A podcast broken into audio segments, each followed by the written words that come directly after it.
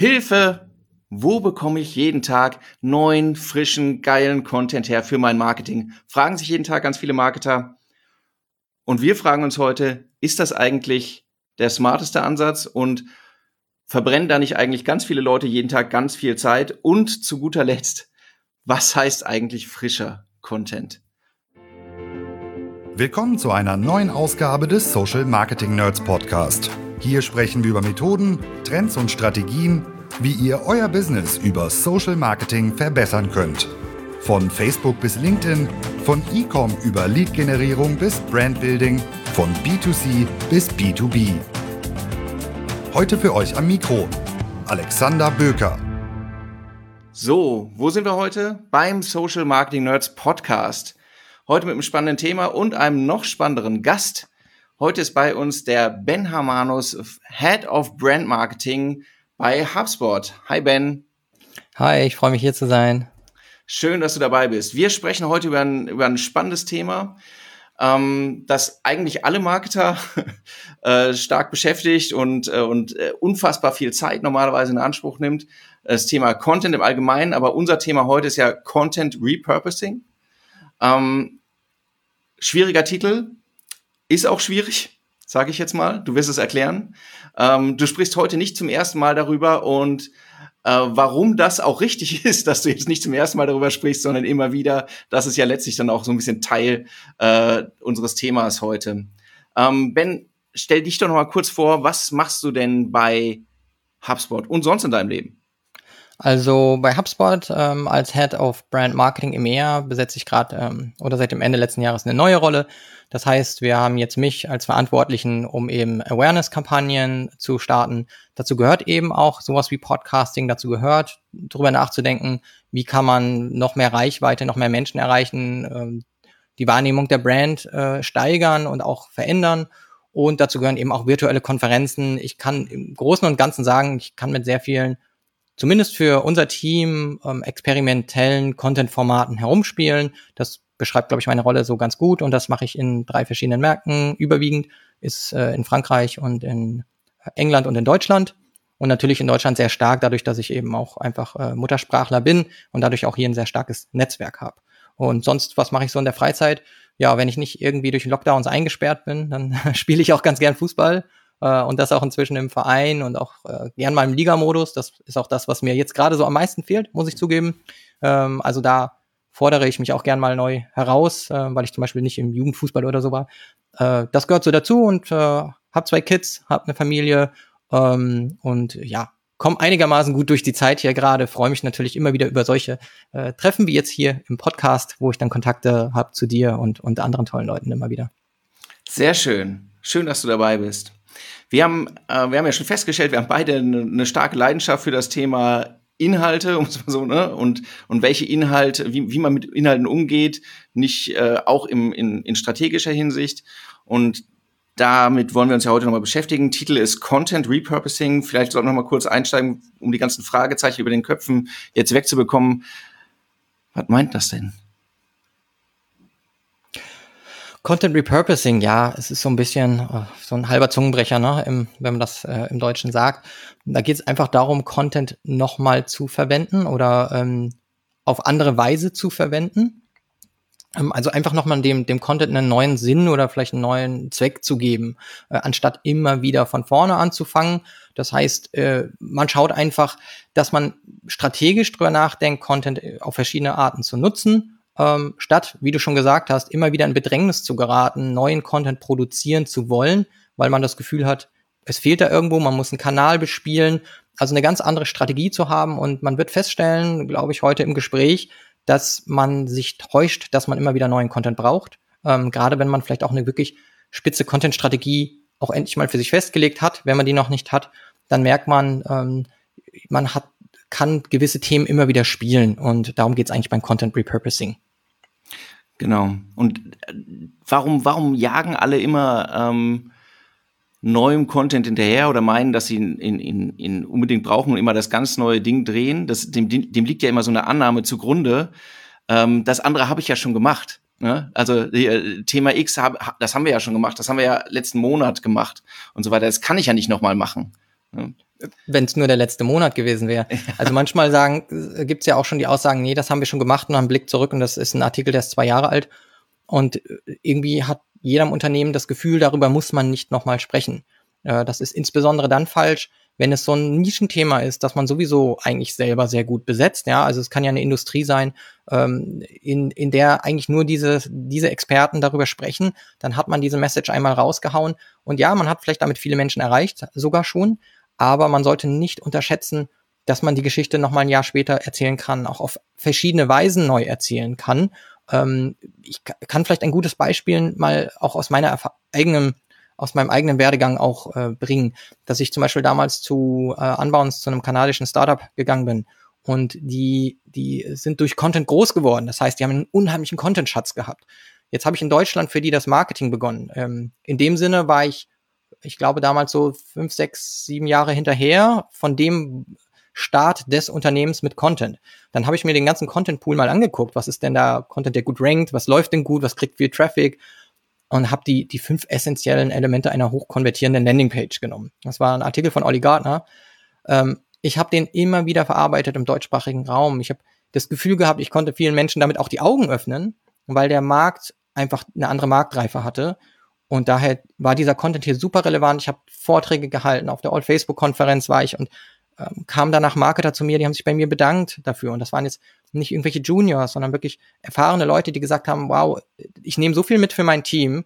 Ähm, das hat mir gezeigt, auch fünf, sechs Jahre alter Content, und das habe ich dem Team auch zurückgespielt in Kanada, läuft hier super gut. Ich kann den lokalisieren, wir können den wahrscheinlich nochmal im spanischsprachigen Markt äh, anwenden und so weiter. Also man muss nicht dem neuen Content nachjagen, sondern man kann, kann auch Altes verwenden und insbesondere, wenn man vielleicht auch, äh, vielleicht auch lokalisiert, äh, kann man Content sehr viel ähm, nochmal neu verwenden äh, oder umformen. Ja. Also ich, ich habe ja ein paar Jahre im Bereich digitale Transformation verbracht. Und da äh, gilt dann ja immer das Credo, die Leute fangen erst an, dich zu hören, wenn du dich selbst nicht mehr hören kannst und hören willst, weil du dich so oft wiederholt hast.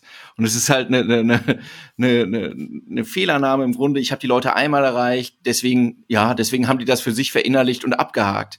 Noch dazu ist ja auch eine Frage der Messbarkeit. Wie stelle ich denn fest, dass ich Leute erreicht habe, weil sie einmal auf irgendwie einen Artikel waren, wer weiß wie lange, in welcher Situation sie da waren, es ist eine Weile her, Leute vergessen, weil wir haben ja nicht gerade irgendwie ihren, ihnen die Augen geöffnet, sinnstiftend und sie haben gesagt, mein Gott, das hefte ich jetzt irgendwie ab und rahme es und hänge es über mein Bett. Ja, das ist ja nicht gegeben, sondern so sind ja nicht die Kontakte, die wir generieren. Ne? Das sind flüchtige Kontakte, die wir schaffen. Im besten Fall setzen sich Leute ein bisschen länger damit auseinander, aber der Großteil muss man einfach sagen, liest mal rein, hört mal rein, steigt wieder aus.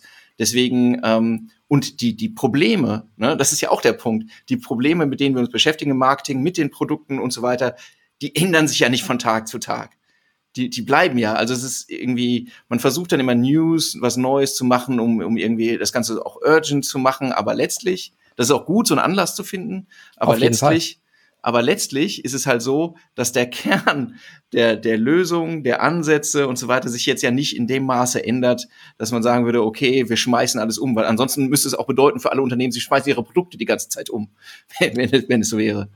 Ja, auf jeden Fall. Und da sprichst du auch einen guten, also einen guten Punkt an, dass es eben auch da, was Relevanz angeht, ja unterschiedliche Trigger irgendwie gibt. Das, das eine ist eben auch zeitlich relevant zu sein. Ähm, und manchmal reicht es auch rein inhaltlich relevant zu sein. Ähm, das heißt zeitlos äh, relevant zu sein, weil man halt ein bestimmtes Problem adressiert. Und da bin ich eben auf sehr, sehr viel Evergreen-Content schon oft gestoßen bei Unternehmen, die, den man einfach immer wieder spielen konnte, den man neu verarbeiten konnte. Content, der einfach nur ein Update brauchte, weil gewisse Dinge vielleicht aus der Zeit gefallen sind. Ähm, also wenn jemand die, die, die, die Best Practices zu Facebook von vor zwei Jahren geschrieben hat, dann wissen wir alle, dass äh, ja hat ein geringes Haltbarkeitsdatum in gewissen Punkten, aber viele Dinge funktionieren natürlich als ähm, Anleitung, um einzusteigen, immer noch sehr gut. Genau wäre das jetzt für, für ein TikTok oder ein Instagram. Also das muss man dann einfach mal updaten.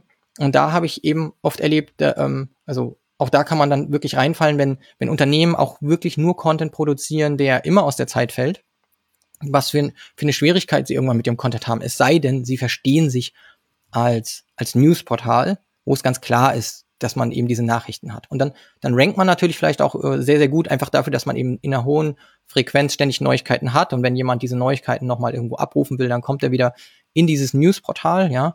Aber wenn man ein Magazin aufbaut und strategisch für Keywords ranken will, dann ist es definitiv sinnvoller, Content zu produzieren, der, ähm, bei dem man strategisch herangeht und der evergreen ist und wo die Leute immer wieder zurückkehren und man diesen auch einfach updaten kann. Ja. Weil letztlich, ne, also ich neige auch mal dazu, das ein bisschen wirtschaftlich zu betrachten. Wie sieht die Wertschöpfung über so ein Content-Piece aus?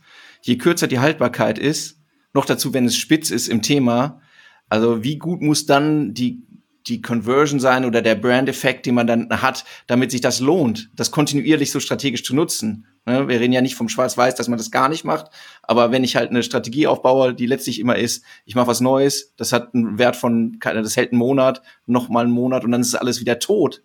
Also weggeschmissen, so Einweg-Content, Ne? Ja. Dann, dann ist das halt ja. so in das teuerste, was ich machen kann in der Produktion. Und es ist erstaunlich, wie viele sich bemühen, Absolut wir, wir, wir als Agentur kommen ja häufig rein zum, zum Thema Kampagnensteuerung. Die erste Frage ist, weil deswegen reden wir ja auch, für die, für die Distribution, um Kunden zu erreichen, ist das Thema Content elementar.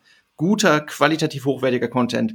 Und dann guckt man, was ist da und stellt fest und fragt dann und dann äh, ähm, sieht man so einen, so, einen, so einen leeren Raum und dann liegt da noch so was leicht angestaubtes in der Ecke und dann sagen, ja, wir versuchen es ja, aber es ist nicht. Und, und letztlich, warum sprechen wir heute darüber? Ja, auch deswegen, weil es halt ähm, das ganze Thema Content Repurposing ja auch Möglichkeiten gibt, mit weniger Grundthemen mehr zu erreichen. Ne? Das ist also, das ist ja auch mhm. äh, äh, nicht nur auf dem Zeitstrahl, sondern auch in der Breite. Ne? Das ist, das ist ja und, und viele versuchen dann eben mal, das haben wir gemacht. Wir haben, wir haben zu Thema X, das ist unser wichtigstes Thema, einen Artikel geschrieben, den haben wir einmal gepostet.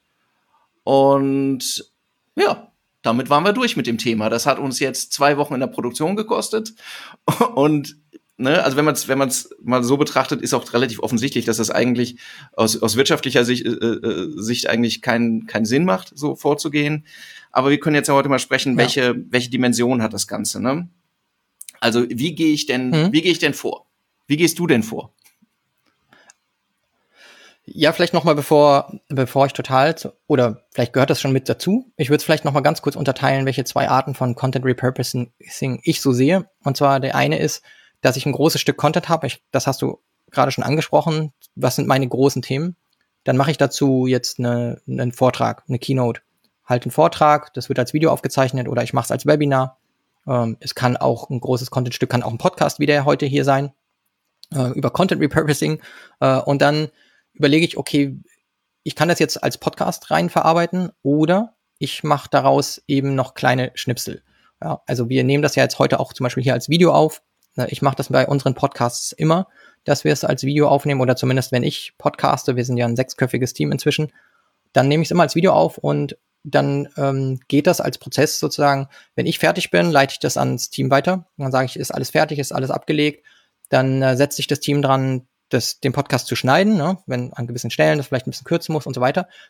Dabei werden natürlich die Shownotes gemacht und die Shownotes helfen auch unheimlich festzustellen, wo beginnt denn ein Abschnitt, wo endet ein Abschnitt und auch vielleicht einer, der kurz und knackig und spannend ist. Das heißt, das Team arbeitet dann Vorschläge heraus, was ist eine coole Aussage in 60 Sekunden, die man in Social Media nutzen kann. Und diese Vorschläge, die gehen dann zurück an unser Content-Team. Das ist dann, äh, landet bei der Janina Jechorek aus unserem deutschsprachigen Team. Die schaut sich die Sachen an und sagt, oh ja, aus den vier Vorschlägen hätte ich gern aus den zwei ein Video gemacht. Äh, das würde ich irgendwie gut finden. Äh, und die werden dann wieder von einem Team in ein Video verarbeitet. Äh, wenn ihr unseren ähm, ja, HubSpot LinkedIn-Kanal folgt oder bei mir mal guckt, dann, dann werdet ihr die wahrscheinlich mal aufpoppen sehen oder habt sie schon gesehen. Ähm, da schneiden wir dann immer den, den Speaker rein oder Speaker und Host und haben eben ein 60 Sekunden Video äh, zu irgendeinem Thema. Ähm, und ja, wenn dann der Podcast live geht als großes Content Piece, das kann ja ein 50-minütiges Interview sein, dann verteilen wir trotzdem über Instagram oder LinkedIn oder äh, Twitter haben wir mit drin und Facebook eben noch Videos dazu. Und das sind dann zwei verschiedene Videos unter Umständen. Einmal mit äh, eingebrannten äh, Subtitles, weil Twitter, glaube ich, gar nicht erlaubt, dass man die Subtitles noch mit zusätzlich hochlädt, sondern die müssen dann eingebrannt sein. Und dann haben wir eben noch, äh, ich glaube, bei Instagram muss man es auch machen. Und dann LinkedIn und ähm, Facebook, wo wir dann mit ähm, hochgeladenen Subtitles, also ähm, ja, Captions irgendwie es auch mit hochlädt äh, und verteilen es dann. Und das ist für uns so eine Strategie, um zu sagen, ja, ein Podcast aufnehmen, du, Alex, du weißt, es ist super viel Arbeit, viel mehr als vielleicht die Menschen denken. Man trifft sich ein, zweimal zur, zum Vorgespräch, man steckt da schon viel Energie rein, um das gut zu strukturieren, wenn man nicht einfach nur so vor sich hin faseln möchte. und dann äh, ist es doch super, wenn man daraus eben noch Content macht und das Social Media Team kriegt automatisch von mir Content. Ja, also muss man auch dazu sagen, wir haben viele Leute im Team, die, die ähm, seniorige Positionen haben, die Content durch Interviews auch reinbringen. Jeder kennt das im Social Media Team. Man kann jetzt nicht einfach zu irgendwelchen äh, Seniors gehen und sagen, äh, kannst du für mich heute ein Video aufnehmen? Das ist super schwierig, einfach mal so einzubauen in den Tagesplan oder die Wochenplanung. Aber wenn zum Beispiel der eine einen Podcast macht und der andere tritt auf einer Konferenz auf und so weiter und man überlegt sich, wie kann ich das weiterverarbeiten, verarbeiten, kriegt man dann von den Kollegen super guten, hochwertigen Content, aus dem man solche Schnipsel macht. Und dafür haben wir wirklich einen Wochenrhythmus, wenn dienstags der Podcast rauskommt, dass dann irgendwie auch Anfang der Woche schon die neue Episode aufgenommen wird und dann eben in dem beschriebenen Prozess weiterverarbeitet wird zu vielen kleinen Schnipseln bis hin zu einem Fotoquote. Ja, so. genau, du hast es ja. schon, ne? Also letztlich haben wir genau diese, diese Atomisierung des Contents, stand, äh, gibt es auch als, als Begriff so Atomized Content, ist halt ein, ein super starkes Instrument, um eben sozusagen die Pipeline an Content Pieces, die ich auch brauche, überhaupt mal zu füllen, ohne mir jetzt irgendwie 15 Themen auszudenken. Ne? Weil in dem, was wir jetzt besprechen, wir besprechen jetzt, ob er den Nutzen, also wenn, wenn wir es jetzt mal an diesem Podcast festmachen, worüber sprechen wir? Warum ist das Ganze gut? Wie kann ich jetzt, äh, äh wie komme ich zu den Inhalten? Wir werden noch über das Thema Messbarkeit sprechen, über Formate sprechen. So, das sind alles verschiedene Anlässe, die alle aber nochmal, wir werden natürlich irgendwie über das Gesamtding eine Überschrift setzen müssen, die aber nicht alle diese Aussagen natürlich enthält. Aber die Einzelaussagen könnten natürlich schon für andere, für ja. manche Leute interessanter sein. So. Und alles, was drin ist, die Leute werden es aufrufen, weil sie die Überschrift sehen oder weil sie deinen Kopf sehen oder deinen Namen sehen und so weiter. Aber sie wissen noch nicht alles, was sie erwartet. Und für manche, ne? Aber so gibt es uns halt auch die Möglichkeit, viel besser zu spreaden, die Breite des Inhalts, der jetzt hier generiert wird an der Stelle. Ne? Das ist, äh, das muss man mal sehen. Und, ja, und es lässt sich besser planen. Das ist halt auch wichtig.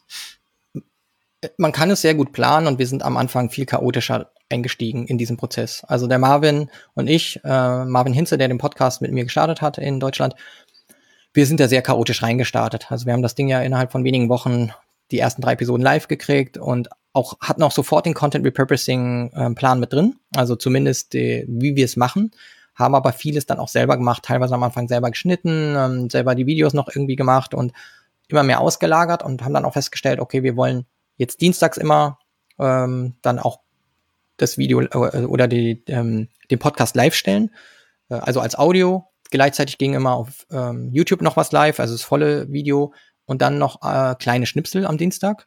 Und im Laufe der Woche haben dann die Hosts auch noch mal selber geteilt. Also in ihren äh, super, ist ja auch super reichweiten stark. Wenn ich dann selber nochmal ähm, in meinem Profil das geteilt habe oder der Gast in seinem Profil oder in ihrem Profil, wo wir dann auch manchmal nochmal ein extra Video produziert haben und gesagt haben, hier, das kannst du gerne teilen, das ist dann nur bei dir zu sehen. Also auch das ist natürlich ein guter Tipp und vielleicht auch um ähm, da vielleicht auch nochmal dieses, dieses Co-Marketing mit reinzubringen, wenn man natürlich den, den Partnern sagt, pass auf, ich würde dich gerne in einen Podcast einladen oder wollen wir ein Webinar machen und danach basteln wir daraus noch irgendwie 15 Schnipsel, dann ist es auch viel attraktiver für den Gast, äh, um den zu gewinnen, wenn man sagt, es lebt nicht in dem Silo-Podcast, sondern da können wir noch Viralität in Social herstellen und wir klemmen noch mal ein bisschen Budget mit hinten rein und sagen, pass auf, wir, wir stellen das Video live, aber wir investieren noch mal ein paar hundert Euro, um Reichweite zu generieren, weil dann kann ein Podcast, der ja auch nur 1000 Menschen erreicht mit einer Episode, dann plötzlich äh, nochmal 5000, 10.000 Views haben oder nochmal 30.000 Impressions irgendwie für ein Social Asset. Also wie schnell lohnt sich dann auch viel mehr für den Gast und für das Unternehmen zu sagen, wow, die Reichweite ist viel größer ist. Der Podcast lohnt sich viel mehr. Unsere Social Media Teams kriegen Content zugespielt, der gut produziert ist und können ihn weiterverarbeiten. Schon, wie du es vorhin angesprochen hast, ähm, das Ökonomische, schon rechnet sich das Modell viel mehr, weil die, die, ja. die Reichweite des Unternehmens viel größer wird. Ja, der initiale Aufwand steigt halt nicht äh, massiv an, ne? wie es wäre, wenn wir jetzt fünf, wenn wir dasselbe versuchen würden, wenn wir fünf Podcasts äh, hintereinander wegproduzieren würden oder auch produzieren würden, jedes Mal äh, Initialaufwand. Videos. ja, also äh, jedes Mal Initialaufwand und dann stellen wir es einmal ins Schaufenster, sagen dann eine Woche, du bist wieder raus und stellen das nächste ins Schaufenster. Das, das geht halt nicht. Wir sprechen ja gleich auch nochmal über das Thema Formate. Du hast es gerade schon angesprochen, weil ich finde es auch unsere, unsere Perspektive ist ja immer ein bisschen, wie, wie distribuieren wir das Ganze dann auch über Social Media, auch paid. Und es gibt halt wir müssen halt sehen, nicht jeder steht auf jedes Format. Das ist einfach so. Also manche Leute erreichen wir viel eher ja. mit dem Video. Manche werden wir eher mit der Quote Card erreichen. Manche eher mit dem Blogartikel. Das, also, so können wir also bessere, mehr Zielgruppen abgre äh, abgreifen letztlich oder erreichen und auch besser testen, was denn jetzt tatsächlich verfängt. Auch innerhalb dessen, über das wir jetzt sprechen, was ist denn jetzt das Thema in dem ganzen Gesamtkomplex Content Repurposing, was die Leute anspricht? Wenn ich da, ich mache jetzt drei, vier Tests, schieß die raus, gucke, was verfängt denn jetzt am ehesten. Ja, und da, daraus kannst du ja auch schon lernen. Ne? Wenn du das ein paar Mal gemacht hast, lernst du ja auch, okay, verschätze ich mich jedes Mal mit meiner initialen Annahme, was das Wichtigste ist.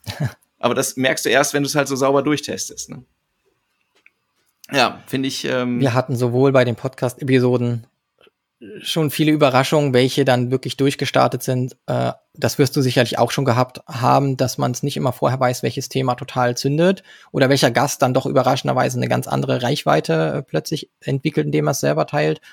Ähm, genauso weiß man es manchmal bei den Snippets nicht. Und da finde ich auch manchmal, sollte man nicht, sich nicht zu sehr verrückt machen, ähm, sondern sollte lieber den Prozess aufrechterhalten und dann irgendwie so langfristig gucken, habe ich eine Reichweite damit und nicht, ja, diese Woche war es jetzt irgendwie nicht gut. Das ist so schwer manchmal abzuschätzen, woran es insgesamt lag. Ich glaube, insgesamt ist es wichtig, ein Gespür dafür zu entwickeln, wie man Dinge formulieren muss, wie man Headlines schreibt und ob das jetzt auf der Plattform alleine einen Mehrwert bietet als Contentstück. Ich glaube, da sollte man nicht so planen, dass man 15 äh, äh, Pieces macht, aber eigentlich nur als Ziel hat, dass die Leute den Podcast hören, sondern dass man als Ziel hat, dass die Leute auf der Plattform den Content konsumieren und sagen, ich habe hier 60 Sekunden zugehört, ich stimme dem nicht zu oder ich stimme dem zu und hier startet jetzt eine Diskussion. Und dann hat man was erreicht. Und auch wenn jemand, hatte ich gerade erst, hat jemand echt äh, bösartig kommentiert, also mit einer bösen Ehrlichkeit. Ähm, ich habe dann zurückgeschrieben, gestern Nacht war das erst, und dann kam was trotzdem was Nettes. Ja, hey, danke, dass du dir die Mühe machst, das nochmal klarzustellen oder nochmal genauer zu erklären. Aber es hat eine Reaktion gebracht. Und das ist für mich wichtig, dass auf der Plattform zu dem Content-Ausschnitt eine Diskussion stattfindet und man nicht das Ziel hat, wegzulocken, weil das mögen weder die Social-Media-Plattformen noch die User, dass sie eigentlich die Plattform verlassen müssen, um alles zu verstehen. Ja, also ich bin, ja, ich, man, man muss sich im Vorfeld halt überlegen, was ist mein Ziel letztlich, ne? Also warum, warum mache ich mhm. das? Deine Perspektive ist jetzt ja auch stark irgendwie äh, Markenaufbau an der Stelle. Dafür eignen, sie, eignen ja. sich diese Formate ja auch. Ich, ich finde, man muss halt ein bisschen schauen, okay, was, was will ich jetzt erreichen? Wir reden ja auch nicht nur über Podcasts, sondern es geht ja in, in allen möglichen Bereichen. Ähm, ähm, aber ich bin, bin ganz bei dir, dass es äh, die, die höchste Resonanz und jetzt auch von der Distribution den, den maximalen Effekt erzielen wir halt nicht, wenn wir, wenn es halt äh, Log-Angebote sind an der Stelle, sondern wenn wir halt schon einen Gegenwert liefern. Um das äh, nochmal ein bisschen praktisch zu machen, was wäre jetzt hier möglich? Keine Ahnung, wir machen jetzt hier nochmal, kann man ja auch visuell machen, fünf, fünf Tipps, wie du mit Content Repurposing starten kannst, auf so einer Card. Wir, wir könnten ähm, wäre eine Möglichkeit, kann man so abbilden, bietet an sich schon mal einen Wert. Wer noch tiefer einsteigen will, kann ja weitergehen, aber es hat an sich schon mal irgendwie so ein, für manche reicht das, ne? So den, den, den Wert. Und für manche reicht das. Und äh, an anderer Stelle, manches, also äh, beim anderen Thema kannst du mit Infografiken oder sowas äh, arbeiten, um das auch nochmal darzustellen und so weiter. Also, mhm. ne, also es ist, ist, man muss sich im Vorfeld ein bisschen Gedanken machen, welche, welche Möglichkeiten der Visualisierung, der Atomisierung gibt es an der Stelle. Aber dann, ähm, dann geht ja. schon viel. Ja.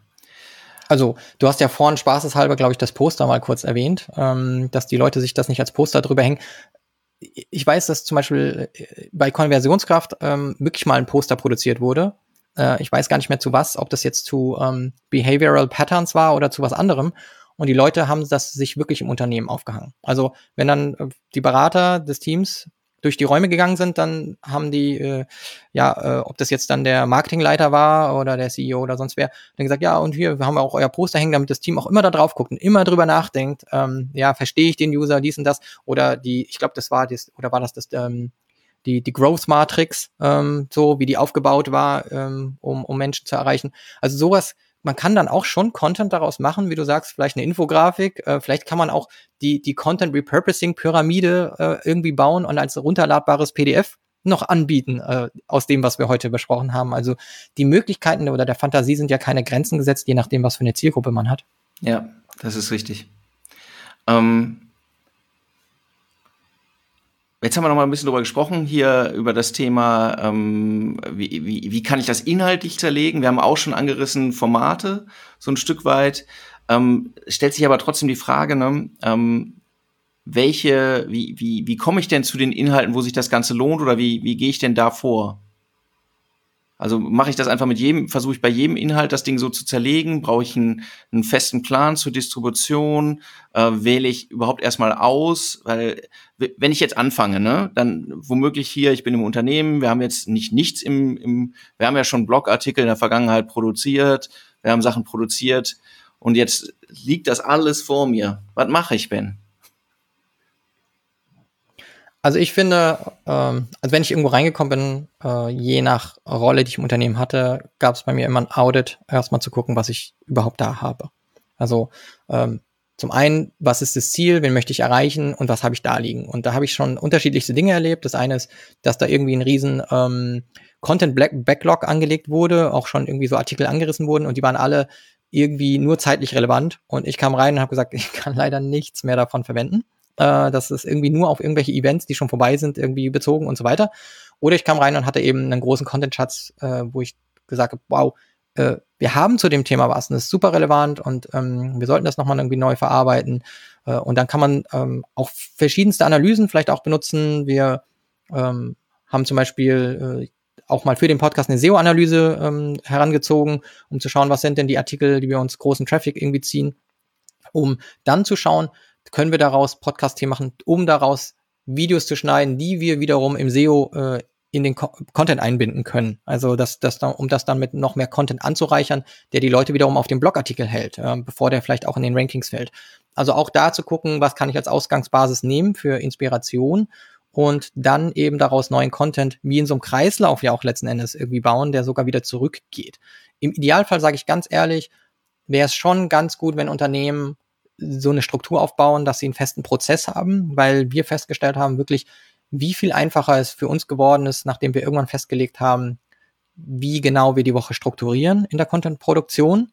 Ähm, und plötzlich gehen Dinge viel schneller und man produziert, schafft dann ja auch wirklich noch mehr zu produzieren, weil man einen ganz festen Produ äh, Prozess hat und auch immer besser darin wird und optimieren kann und auch wöchentlich vergleichbar macht, ähm, in dem, wie man die Reichweite auch erzielt. Ja, das, auch, auch das ist super wichtig. Vergleichbarkeit schaffst du nur, wenn du immer wieder den, den gleichen Prozess, dem gleichen Prozess folgst. Ja. Und deswegen machen wir auch nur noch dienstags den Podcast und immer den gleichen Prozess mit den gleichen Videos und dann kann ich wenigstens auch drauf schauen und sagen, ja, das, äh, die Reichweite ist äh, wirklich sehr, sehr gut, äh, gleiche Budget dahinter geklemmt, ähm, ähnliches Targeting und so weiter. Äh, so schafft man auch Vergleichbarkeit und kann dann auch skalieren in der, in der gesamten Produktion. Natürlich möchte ich nicht sagen, dass man ad hoc Social Media nicht braucht. Das, also man muss auch mal spontan reagieren können und da gibt es ja auch Unternehmen, die unheimlich stark sind mit ihren Teams, ähm, der, wie jetzt zum Beispiel Sixt oder so, die dann immer auf, auf äh, aktuelle Themen anspringen. Aber ich, in der Seltenheit der mittelständischen Unternehmen haben wir diese Teams, die nur da sitzen und darauf warten, dass sie irgendwo draufspringen können. Also das ist eine andere Kunst, sondern re wir reden ja eher davon, dass wir wirklich ähm, es schaffen, regelmäßig äh, Kanäle mit relevantem Content zu befüllen und das auch sich wirtschaftlich noch lohnt.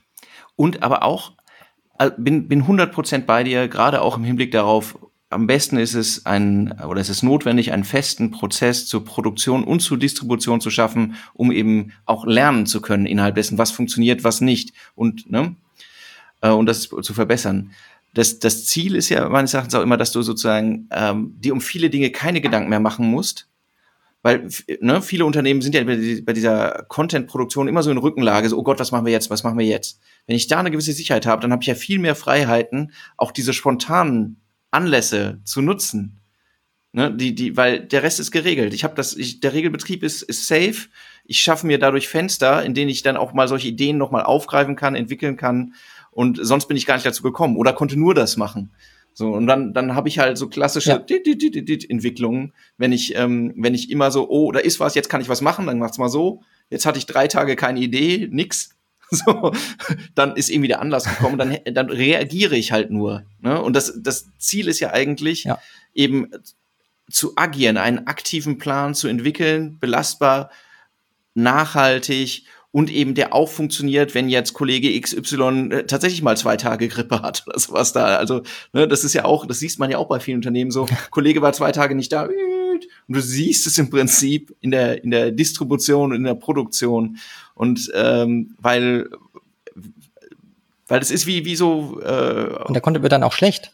ja, das, ist- das ist, ähm, Weil also- dann heißt es, ja, ich, ich habe noch gar kein, keine Idee für den Post morgen. Ja. So, jetzt ist schon 16 Uhr. Und, Jetzt, und so äh, mit, zumindest mit diesem Content Repurposing Fahrplan Ja. hat man ja schon Content geplant und weiß schon, okay, also wir wissen mindestens in der Woche haben wir zwei, drei Content Pieces produziert. Wir müssen sie nicht mal nutzen, nicht mal einsetzen oder können entscheiden, das spielen wir nur auf LinkedIn und das nur auf Twitter oder Instagram.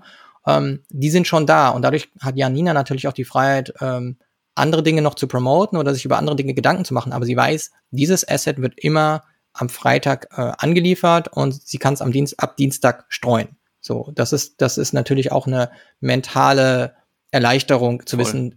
Grundsätzlich werden diese Ka Kanäle neuen, frischen, hochwertigen Content haben, gefühlt neuen äh, Mhm. Content oder einzigartigen Content, weil für die Leute eben auf dem Kanal der Content stattfindet und sie das andere vielleicht gar nicht sehen. Du hast, du hast es ja auch gerade noch mal ähm, gerade gesagt, gefühlt frisch. Würde ich gerne noch mal darauf zurückkommen. Kurz noch mal, also was, was, was wir bisher gesagt haben, weil wir brauchen auf jeden Fall, gut ist es, wenn wir erstmal eine Analyse fahren, haben wir sozusagen wiederverwertbare äh, thematische Elemente, also Evergreen Content. So, dann äh, machen wir uns äh, Gedanken, okay, wie kann ich den atomisieren, in, in welche Medientypen und so weiter dann ähm, ein Content, ein Distributionsfahrplan, der im Prinzip, ähm, der wird SEO-seitig relevant sein, also auf, auf eigenen Kanälen, äh, über Social Media genutzt werden, Paid genutzt werden können und so weiter. Wir haben ähm, ganz am Anfang, äh, in den ersten Sekunden habe ich nochmal gesagt, was bedeutet eigentlich frisch? Weil wir reden ja nicht allein davon, dass wir einmal was produzieren und meinetwegen das in fünf Teile teilen und gut ist. Weil wir haben es ja auch schon gesagt, ne, Dinge ändern sich natürlich und und dieses die, die Notwendigkeit, dass wir diese Urgency, die, die, die Dringlichkeit äh, erzeugen, wobei Dringlichkeit ein Faktor von Relevanz ist, ne, die die die bleibt ja bestehen. Ähm, und da müssen wir, glaube ich, nochmal drüber sprechen, welche Möglichkeiten habe ich denn sozusagen ähm, da äh, diese diese ähm, ähm, Relevanz für den Einzelnen vielleicht nochmal hervorzuheben. Ne? Ja, gern. Klar, also man kann die Relevanz zum Beispiel auch steigern mit einer ganz einfachen äh, Strategie, indem man einfach den Content spezifischer macht. Äh, man könnte sagen, äh, ich habe eine sehr spitze Zielgruppe. Ja, es wurde über Content Marketing schon tausendmal geredet. Es wurde über Content Repurposing, über Automatisierung. Alles schon hundertmal gesagt. Aber ähm, ich könnte ja auch statt so geht Customer Relationship Management ähm, auch über so geht Customer Relationship Management in der Automobilbranche sprechen oder im Rechtswesen oder im Tourismus. Und dann wird's spitz und dann triggert das natürlich viel mehr in Social Media, wenn ich so einen Post sehe, der auch noch auf mich getargetet ist oder auf meine Branche und ich sehe, oh, im Tourismus, ich arbeite im Tourismus, absolutes Match.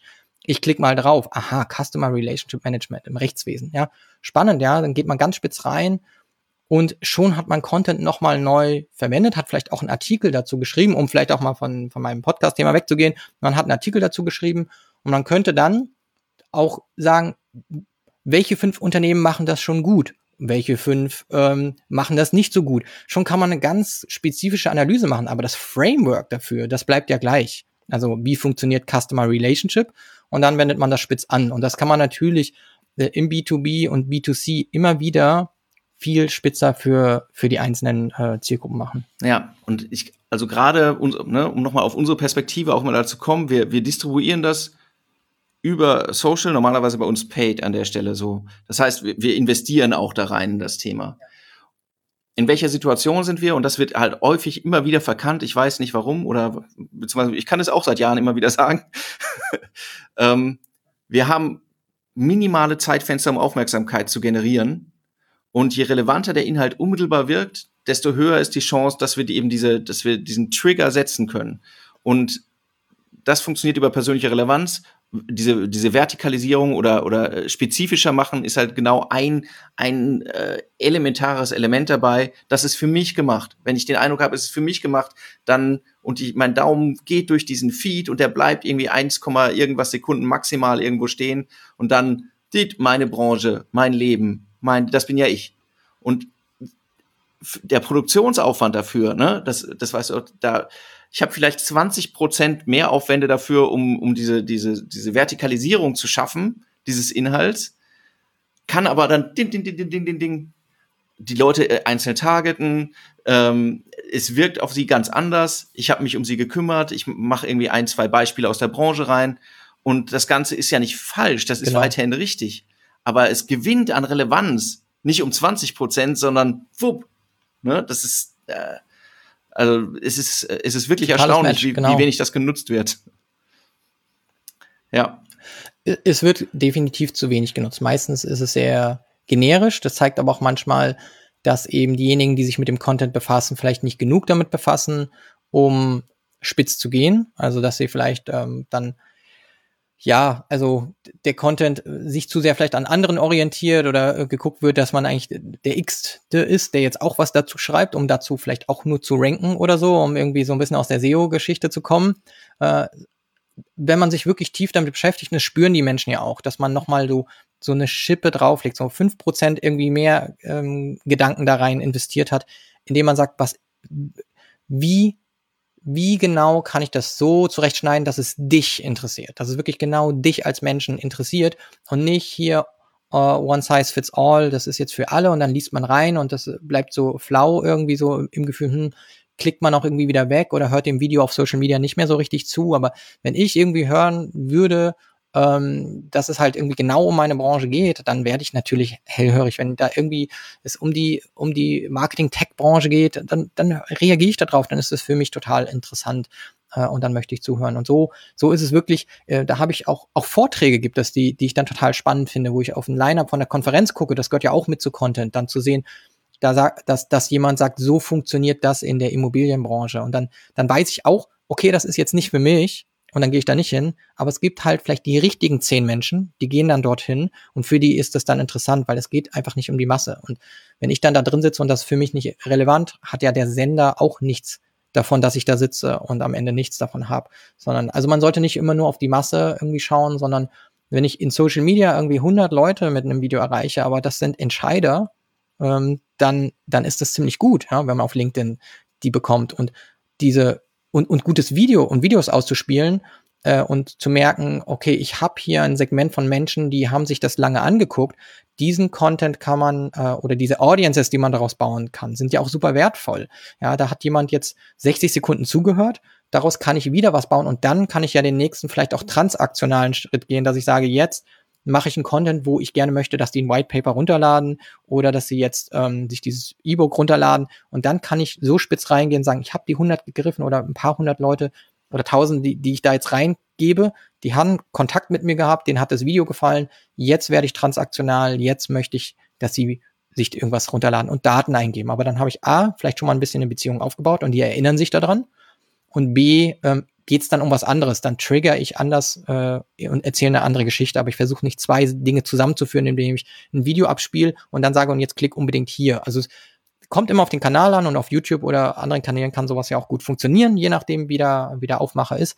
Aber vielleicht auch einfach mal über diese Strategien nachzudenken, die, die aufeinander aufbauen. Ganz genau. Das ist, ne, wenn ich Zielgruppen, wenn ich in Zielgruppen denke, dann ist das halt eine super Möglichkeit, ähm, erstens natürlich eine zielgruppengerechte Ansprache zu machen, die Leute selbst vorzuqualifizieren, weil sie haben ja, sind, interagieren ja schon mit mir. Wenn sie es, wenn sie es anschauen, schenken sie mir ja schon Zeit.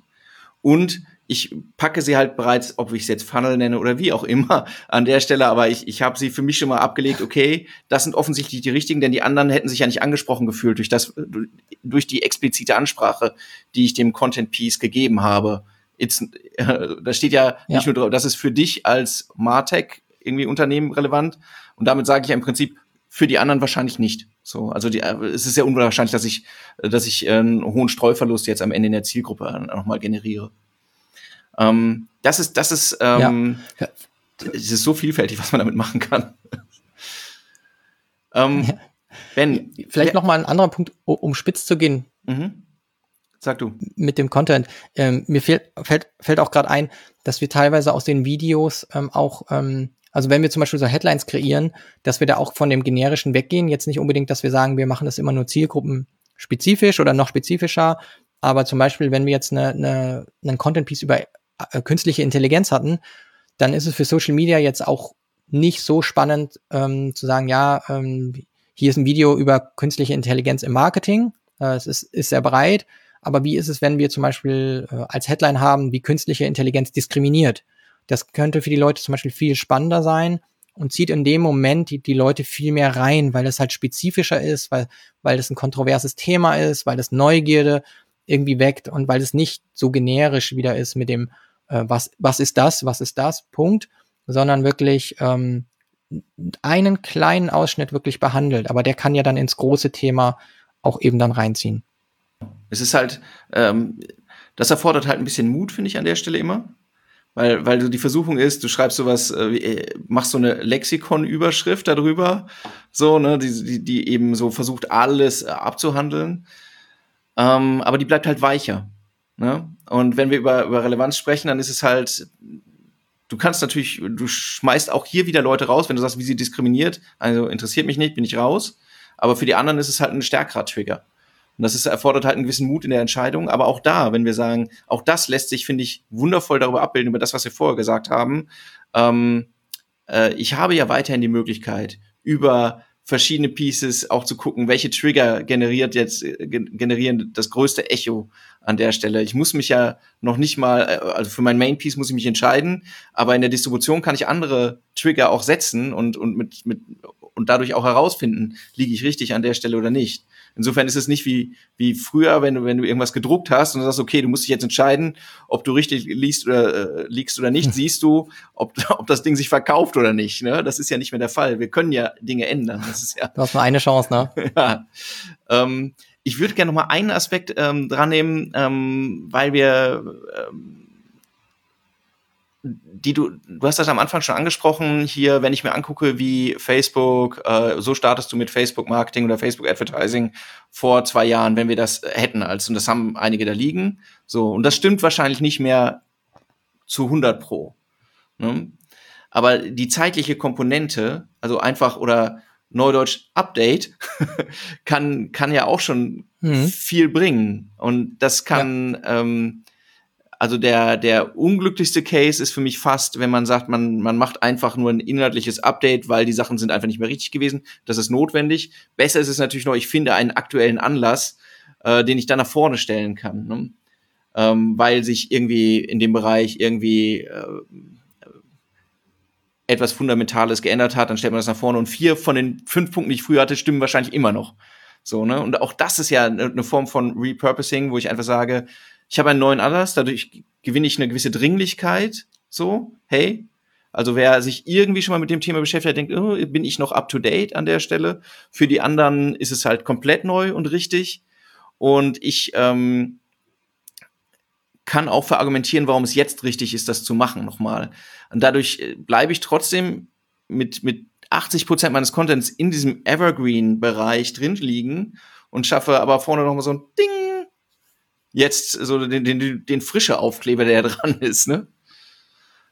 Das ist, ähm das stimmt auf jeden Fall. Man kann ähm, einfach, also man kann zeitliche Relevanz nutzen natürlich, dadurch, dass irgendwas gerade passiert und plötzlich holt man nochmal einen Artikel raus. Also kleines Beispiel ist, wenn äh, jetzt gerade große Diskussionen um irgendwelche Messenger äh, stattfindet, ja. wegen Datenschutz und so weiter und genau. plötzlich alle äh, darüber reden, ähm, was sind denn alternative gute Messenger. Ich bin sicher, vor fünf Jahren hat auch schon jemand was dazu geschrieben oder vor drei Jahren, ja, dass ja. man irgendwie Threema nutzen kann oder Signal oder so. Ja. Die, all diejenigen werden wahrscheinlich ihre ganzen Artikel jetzt wieder rausgekramt haben und äh, hingeschrieben haben, was eine gute, was ist eine gute Alternative zu WhatsApp.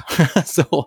Aber die Best, Best-of-Liste wird wahrscheinlich jetzt einfach wieder verwendet, weil gerade das Thema irgendwie ähm, hochkommt und äh, triggert. Also von Ganz daher kann man da vorne vollkommen. einen Absatz dranhängen und dann die Liste wieder benutzen. An, äh, Gerade aktuelles Beispiel, ähm, äh, Facebook genötigt durch das iOS-Update, äh, ändert das ganze Thema Datenhaltung, Datenweitergabe an der Stelle.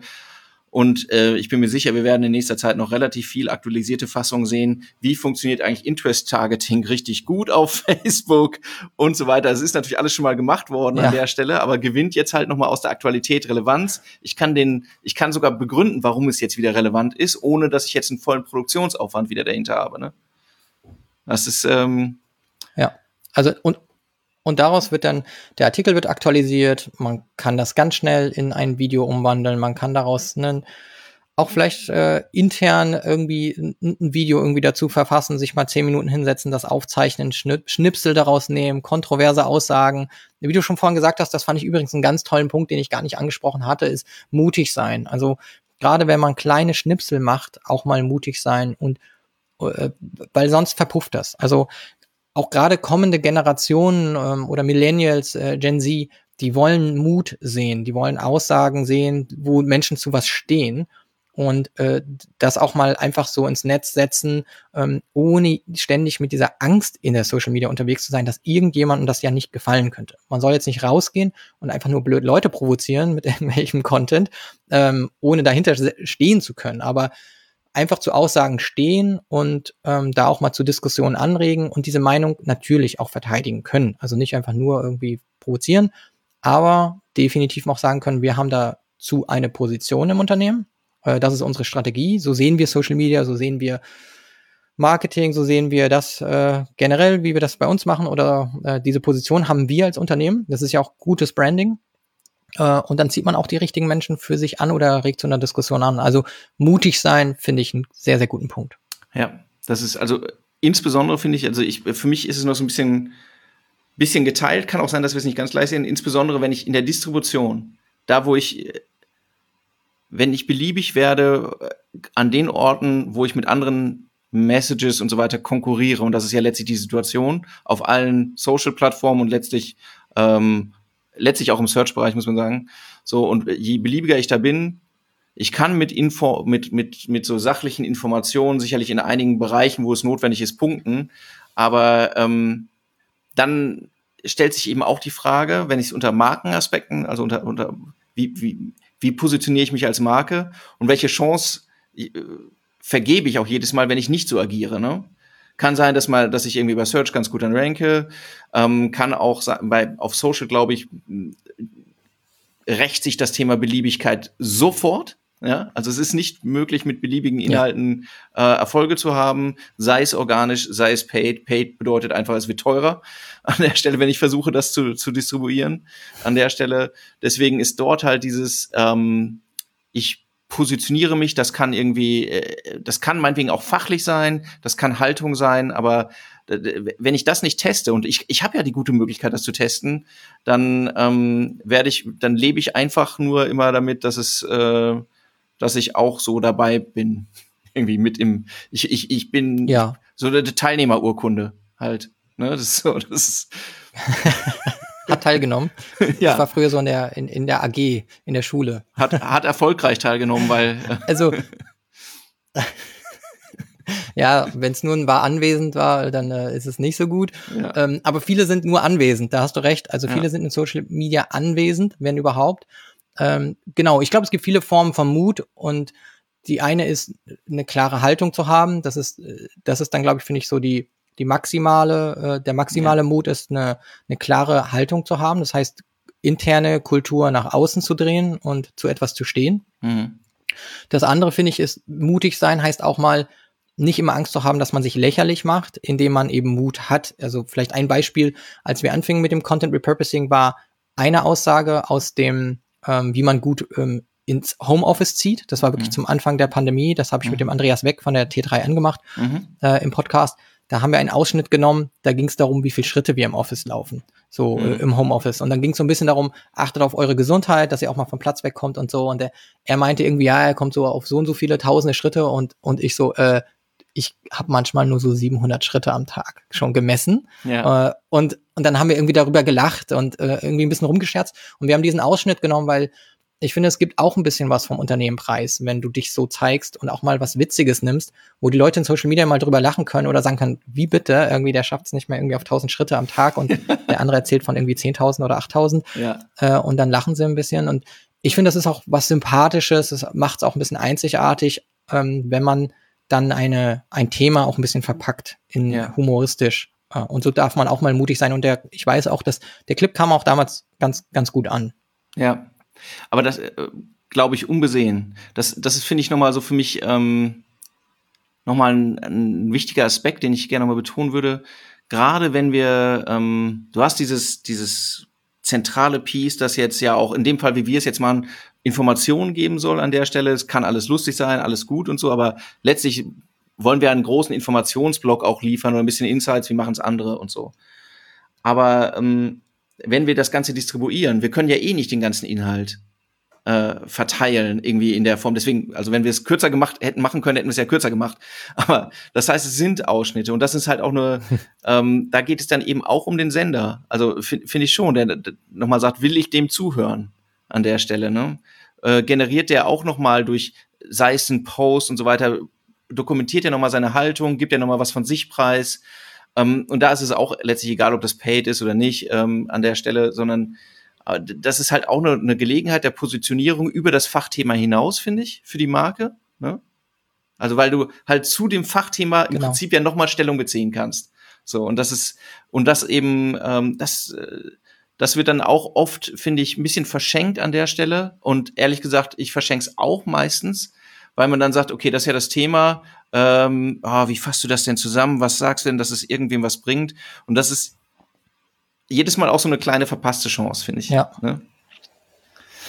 Ja, also ich mache oft darauf aufmerksam, dass ich es wichtig finde, dass man nicht nur darüber nachdenkt, wer ist die Zielgruppe und was erzähle ich, sondern wie erzähle ich es. Weil mhm. das ist immer das, wo dann das Branding beginnt. Mhm. Ähm, wo, warum unterscheide ich mich? Warum merken sich die Leute meine Geschichte oder meinen Post? Ja. Ähm, weil ich vielleicht einen anderen Einstieg gewählt habe, mhm. dieses kon diesen Content-Schnipsel in Social Media zu erzählen.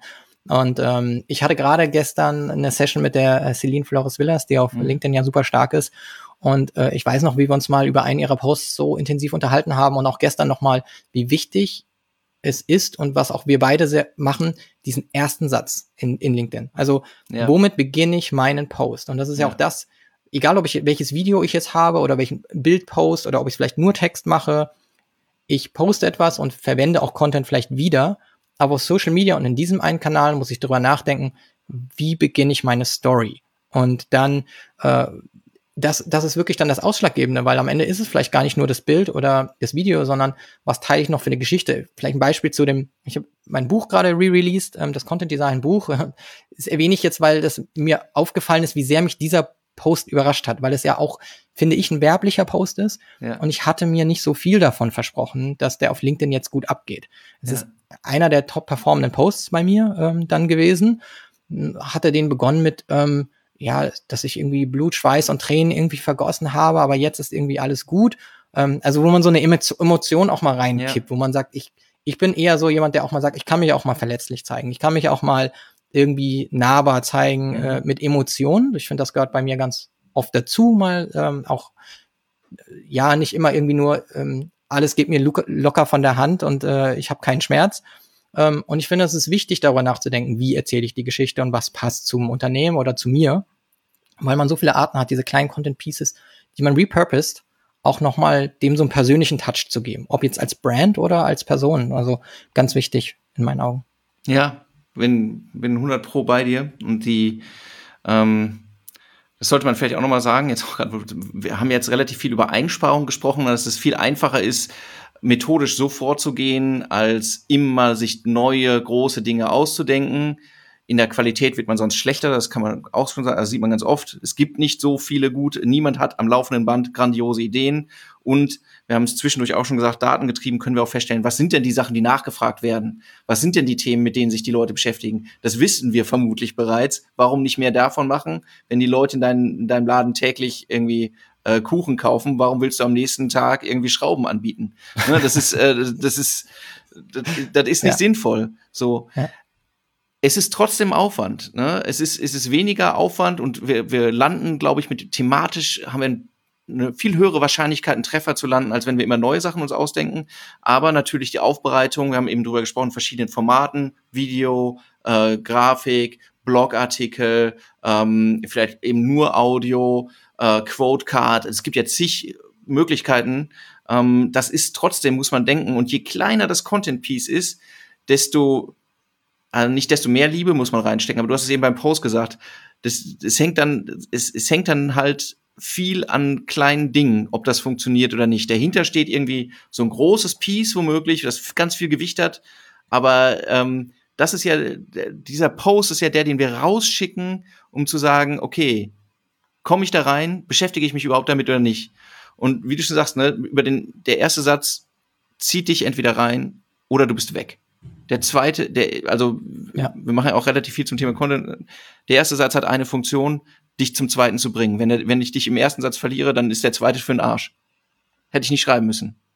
Absolut. So, so und Storytelling. das ist, ähm, ähm, und die, dieser Aufwand, dann beschäftigst du dich vielleicht nicht darum, in der Masse so viel zu, aber da Hirnschmalz reinzustecken und zu sagen, okay, repräsentiert das in der Tonalität, setzt das einen Trigger, ist das, ist das geeignet an der Stelle für die Zielgruppe auf dem Kanal, bei dem Format? Das ist halt am Ende eben äh, das, wo es fachlich schwieriger wird, aus meiner Sicht dann.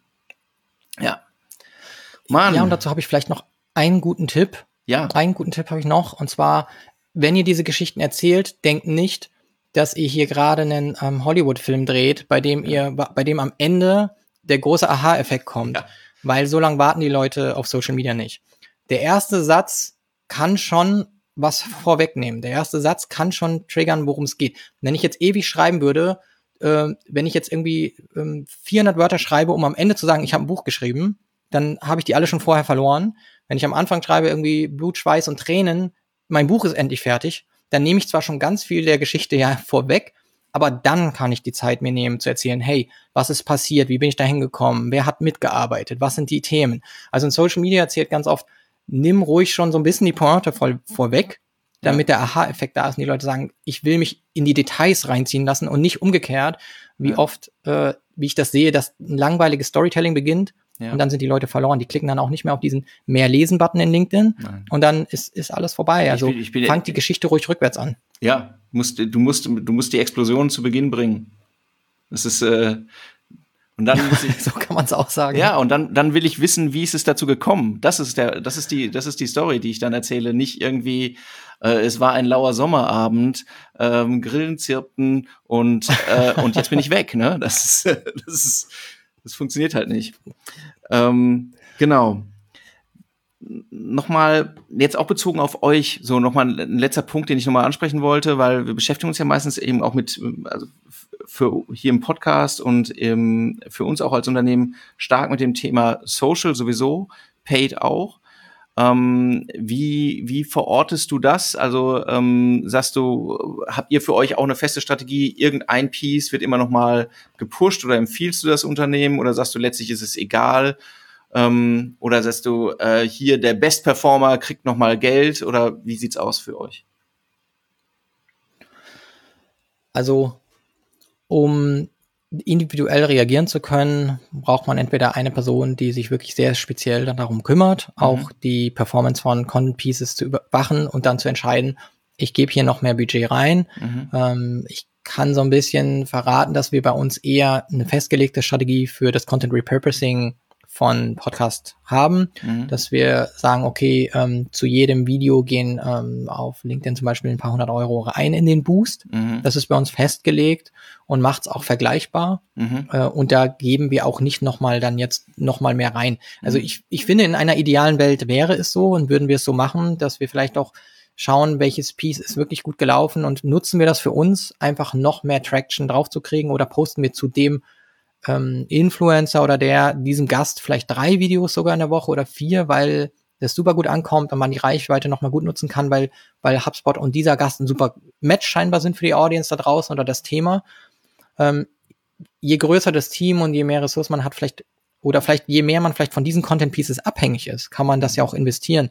Wir haben jetzt bei HubSpot einfach unheimlich viel Content, den wir mhm. raushauen. Wir ja. haben sehr, sehr viele Blogposts, die in der Woche rauskommen. Wir haben ähm, super viele ähm, Lead Magnets, also irgendwelche größeren Content Pieces wie jetzt E-Books, die rauskommen pro Monat, Webinare, ko virtuelle Konferenzen. Und dann ist das justieren wir da nicht nochmal. Mhm. Wenn das aber für ein Unternehmen super relevant ist, dass aus diesen kleinen Assets mehr rausgeholt wird, würde ich definitiv schauen, äh, wow, okay, das Video ist irgendwie gut gelaufen, ich habe da irgendwie mal 50 Euro reingegeben, merke, boah, das geht voll ab, dann würde ich schon nachjustieren. Ja. Das habe ich früher definitiv gemacht, als ich diese Mixrolle inne hatte von Content mhm. und Social Media Manager. Habe ich sofort gesagt, äh, von meinem monatlichen Budget gebe ich da mehr rein, weil da habe ich ja schon die Reichweite, die ich mir als Monatsziel gesetzt hatte, mit dem einen Content Piece erreicht ähm, und brauchte nicht so viel Budget, weil es einfach gut ankam. Du kannst, es kann sich einmal, ähm, sehe ich auch so, also sehen wir auch natürlich, dass das, dass das funktioniert, wenn man da eine gewisse Flexibilität hat. Du weißt es im Vorfeld nicht. Es ist, es ist genau, nee. du siehst, du siehst die Werte erst, wenn sie da sind. Und dann ist es entweder so auch, dass wir entweder empfehlen oder auch selbst machen, dass, dass du halt mehr Budget irgendwie kurzfristig drauf gibst oder dass du einfach sagst, das Ding bleibt einfach ein Renner, dann läuft das einfach länger durch. Also es ist am Ende auch mehr Geld, aber ähm, warum, warum ja. ein, ein gut laufendes Pferd durch eins, wo du es nicht weißt, ersetzen an der Stelle, wenn, wenn es äh, wenn es gut funktioniert. Ne? Also kann man aus meiner Sicht nur empfehlen, eine gewisse Flexibilität zu haben. Für mich war es nochmal äh, auch nochmal ein Punkt zu sagen, okay, das ist Teil der Strategie letztlich der, der Distribution ja. und des ganzen Konzeptes, dass man sagt, hier, wir verlassen uns jetzt nicht nur willkürlich darauf, dass wir genügend Leute organisch erreichen, wobei es bei deiner, also du hast eine hohe persönliche Reichweite und über die Reichweite der Firma wollen wir auch nicht sprechen, weil es ist ja nicht jeder in der Situation. Die meisten Firmen kämpfen ja eher darum, dass sie nochmal Reichweite erlangen. Ne? Und da, um da eine gewisse Verlässlichkeit auch zu haben, und gerade auch jetzt, um das nochmal zu sagen, es sind, es wird Geld reingesteckt in die Produktion dieser Pieces. Arbeitszeit, Ressourcen, ähm, ja. womöglich noch Mediaproduktion, ja. sich darauf zu verlassen, dass die Plattformen das freundlicherweise breit distribuieren, wenn ich nicht schon eine sehr hohe Grundreichweite habe, ist einfach naiv und ist wirtschaftlich auch nicht sinnvoll. Da ist das ja. Mediavolumen am Ende in den Produktionskosten nur ein kleiner Teil. Ich bin immer 100 Prozent dafür, mit Paid Budget zu unterstützen. Also es ist wirklich bei mir, ich, ich sage immer, es ist wirklich verschwendet. Du, du hast es wirklich auf den Punkt gebracht. Die Leute wollen dann am Ende am Ende kein Geld ausgeben, obwohl vorher die Produktion so viel Geld gekostet ja. hat und auch ähm, jetzt äh, Power des Mitarbeiters oder der Mitarbeiterin. Ja. Also wenn das, wenn man das wirklich hochrechnet und ich habe das schon auf ein Unternehmen hochrechnen lassen oder hochgerechnet gesehen, wenn wir dann sehen, was das eigentlich kostet, das Asset, dann ist es fast verrückt, nicht ja. in die Distribution zu investieren. Dann ist es verrückt, nicht zu überlegen, setze ich denselben Wert nochmal dagegen, um das zu pushen. Und äh, man sagt ja eigentlich, man hat ja diesen 50-50-Split normalerweise, dass man irgendwie sagt, steck nochmal so viel Geld in die Distribution wie in die Content-Erstellung. Wenn das alle Unternehmen machen würden, dann würden, müssten sie auf jeden Fall sehr stark ihre Social-Media-Budgets ja. hochdrehen, weil das nahezu ja fast keiner macht, was nicht vernünftig ist, weil es wirklich super schade ist, sich nur um die Produktion zu kümmern und wenig um die Distribution und zu glauben, das fliegt, guter Content fliegt einfach so. Das, es, das ist einfach nicht wahr. Es also, ist, als wenn du Wenn man sagst, nicht Gary Vaynerchuk ist ja. mit der Autorität, dann äh, fliegt das nicht einfach. Nee. Egal, was man macht. Nee. Aber es ist, als wenn die Leute ein Auto kaufen würden und sagen würden, aber Benzin will ich mir nicht mehr leisten.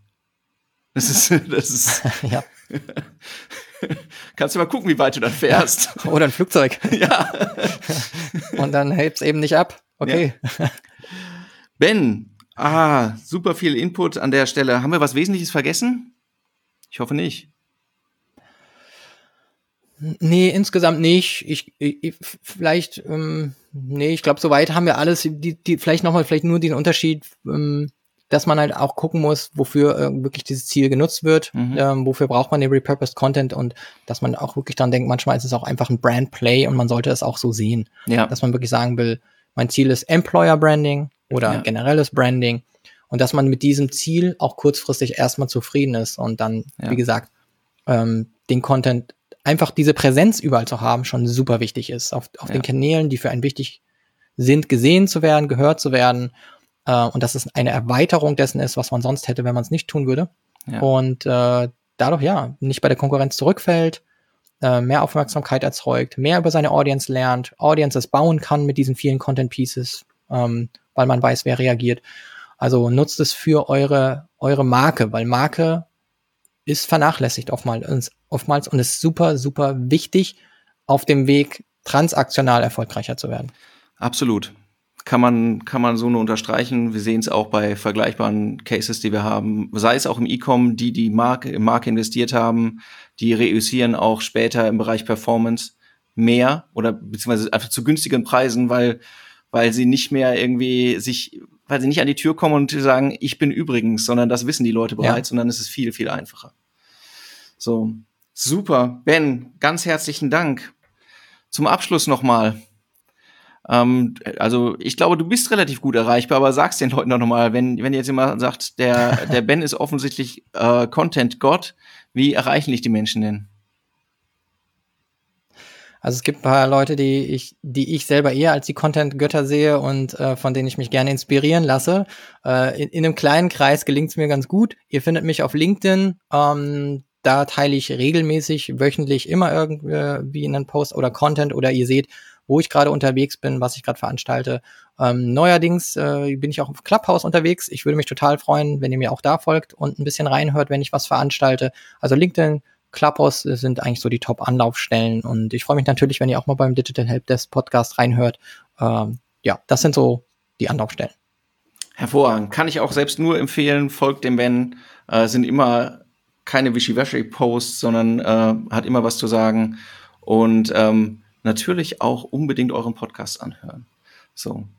Ganz herzlichen Dank. Der Mini-Werbetrack jetzt noch von unserer Seite, falls ihr sagt, boah, bei dem Thema fühle ich mich erstens fit, zweitens das ganze Thema Social Marketing ist sowieso meins und drittens, ich würde gerne mit Leuten arbeiten, die das die ganze Zeit machen und nichts anderes, dann schreibt mir gern. Wir suchen gerade auf verschiedensten Positionen. Meldet euch. Alles klar. Ben, dir ganz herzlichen Dank an der Stelle. Einen, einen tollen Tag dir noch. Und ähm, ich bin relativ sicher, dass nach unserem Gespräch wir auch unsere eigene Content-Strategie noch mal ein bisschen anpassen werden. Vielen Dank dafür. Danke, man nimmt ja immer was aus dem Podcast mit. Das mache ich auch immer als Gast. Vielen Dank, dass ich hier sein musste. Und äh, ja, endlich war ich mal in einem Podcast, äh, der schon vom Namen her mir gerecht wird, Social Media Nerd. Äh, da, als solcher sehe ich mich und bin äh, sehr stolz darauf, hier gewesen zu sein. Herzlichen Dank. Euch da draußen einen schönen Tag. Tschüss. Ciao. Vielen Dank fürs Zuhören. Wenn euch der Podcast gefällt und ihr mehr wollt, abonniert uns auf iTunes oder Spotify und bewertet uns gern. Und wenn ihr Hilfe braucht, damit eure Kampagnen fliegen lernen, bucht einfach eine kostenfreie Strategie-Session. Den Link findet ihr in den Show Notes.